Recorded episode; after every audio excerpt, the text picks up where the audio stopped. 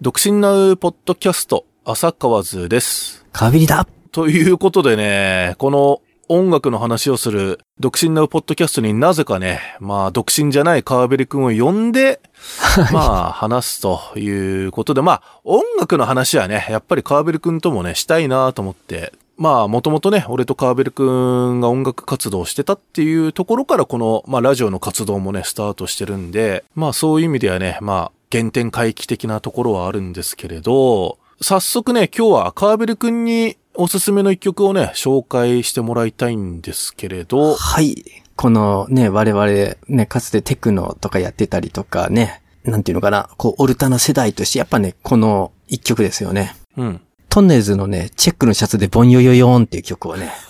どこがオルタナロックなんだよ。本当だ。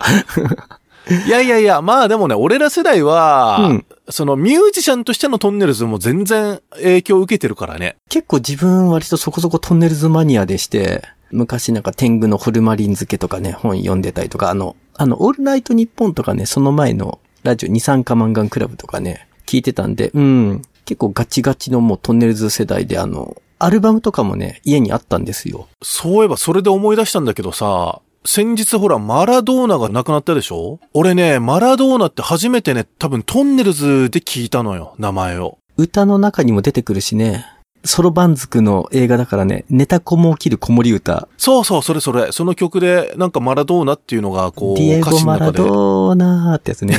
そうそうそうそうそう。いや、サッカー知らなかったけど、なんで俺マラドーナ知ってんのかなと思ったら、トンネルズからだったんだよね。そう。なんか、ちょいちょいコントの中でも出て、だ、ほら、もともとノリタケがサッカー部だったから、うん。そうそうそうそうっていうのはありましたけど、今回の何このチェックのシャツでボヨヨヨンってのはどういう曲なの？これね、あの、曲聞くとまあわかるんですけどね、あの、チェッカーズのパロディなの。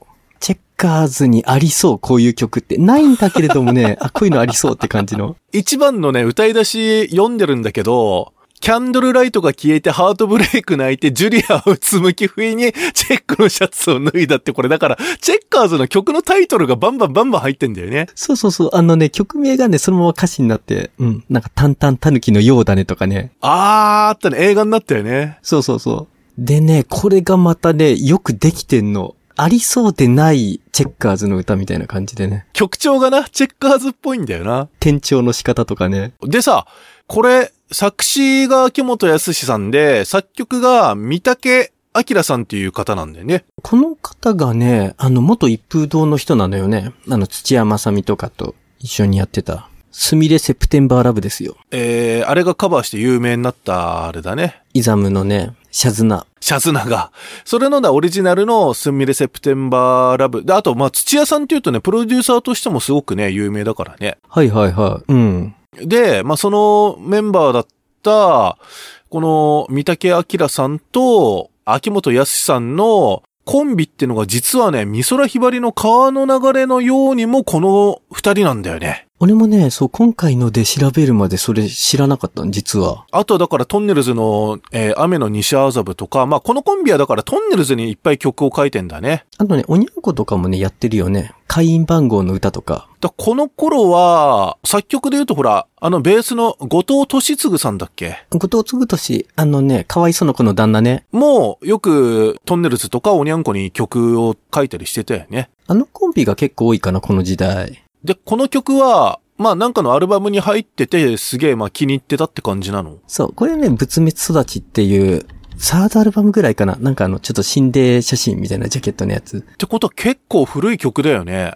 だと思う。あの、結構バラエティでさ、チェッカーズとかとよく一緒に絡んでるなんかチェッカルズ。はいはいはい。テレビでね、よく絡んでたよね。そう。その辺じゃなかったかな。85年だね、リリース。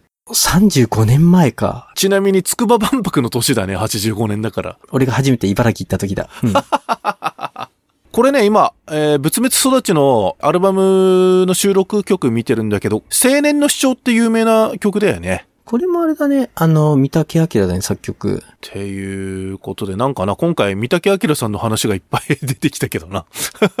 今ね、ちょっとね、見てるけどね、めっちゃいろんな人に書いてるわ。ウィンクとか、稲垣淳一とか、佐野良子とか、ニャンギラスの私リカちゃんもそうだね。この頃のアイドルとか、えー、あとはまあ逆に美空ひばりさんとか、三田寛子とか、ゆうゆとか、ちょっとこうまあ年代いってる方、あと松崎しげるにも書いてるね。おー。よく知らなかったけど、すげえ人なんだな、作曲家としてな。名前は、あ、でも聞いたことあるかなぐらいだったんだけれども、土山さんにぐらいしか知らなかったかもしんない。今回このトンネルズを取り上げてみたわけですけれど、まあ、カーベル君にとってはね、そのまあ、ミュージシャンとしてのトンネルズっていうのもすごくカーベル君のそのまあ人生に影響してると。ああ、でもそうだね。普通にロックとか聞くより先にそっちから入ってた感じはあったから。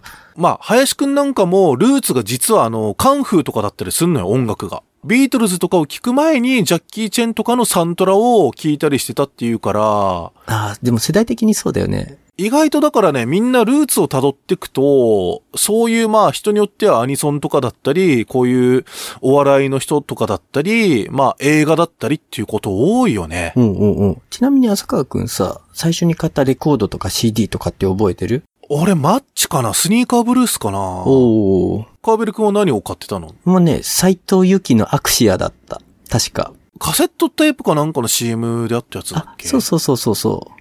アクシアって名前のアルバムを持ってた。